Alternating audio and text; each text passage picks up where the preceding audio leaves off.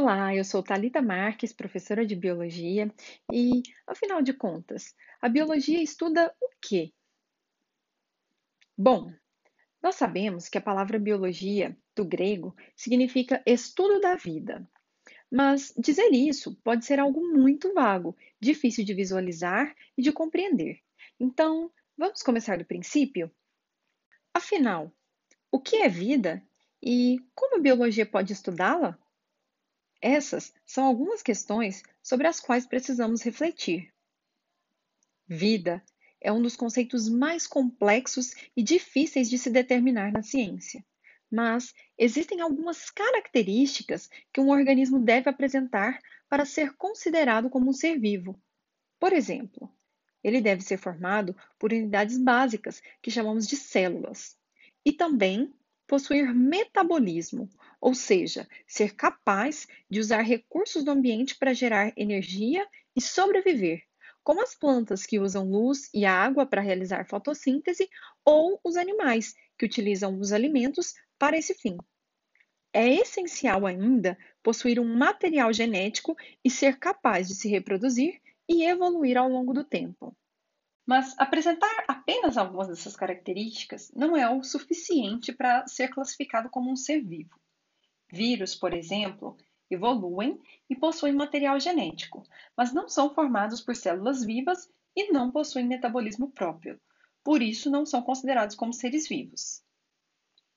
Bom, até aqui entendemos, mas como o biólogo vai estudar organismos que possuem essas características? Bem, na verdade, não há uma única resposta para essa pergunta, pois podemos estudar a vida por diferentes perspectivas. Por exemplo, sabemos que os seres vivos são formados por diferentes tipos de moléculas, que são conjuntos de átomos, certo? Estudar essas moléculas, suas funções, suas propriedades e características, não é, de certa forma, estudar a vida? Mesmo que essas moléculas por si só não sejam um ser vivo. Mas podemos também analisar um conjunto maior, formado por um agrupamento de moléculas, como é o caso da célula, a unidade básica dos seres vivos. Sabemos que em algumas espécies, como nas plantas e nos animais, há tipos de células diferentes com funções específicas, que se agrupam formando o que chamamos de tecidos. E tecidos diferentes formam os nossos órgãos, que são agrupados por funções, formando os nossos sistemas. Tudo isso faz parte de um ser vivo. E, novamente, estudar essas pequenas porções é também estudar a vida. Mas a biologia vai além do indivíduo. Ela também estuda as relações existentes entre as espécies e dessas com o ambiente, podendo tanto analisar o comportamento de uma população, que é um grupo de organismos da mesma espécie que vivem em uma determinada região, como estudar uma comunidade, que é um conjunto de populações de determinada área. Agora, se a intenção é estudar as relações dessas espécies com os elementos que não possuem vida, os chamados fatores abióticos, então nosso foco é sobre o ecossistema.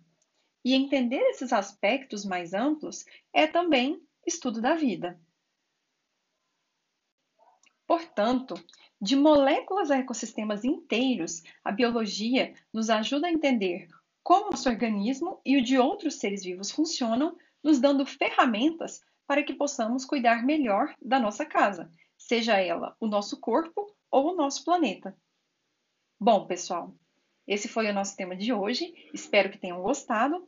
E se esse conteúdo foi útil para você, lembre-se de curtir e compartilhar e se inscreva no canal para não perder a próxima biodica. Até a próxima semana!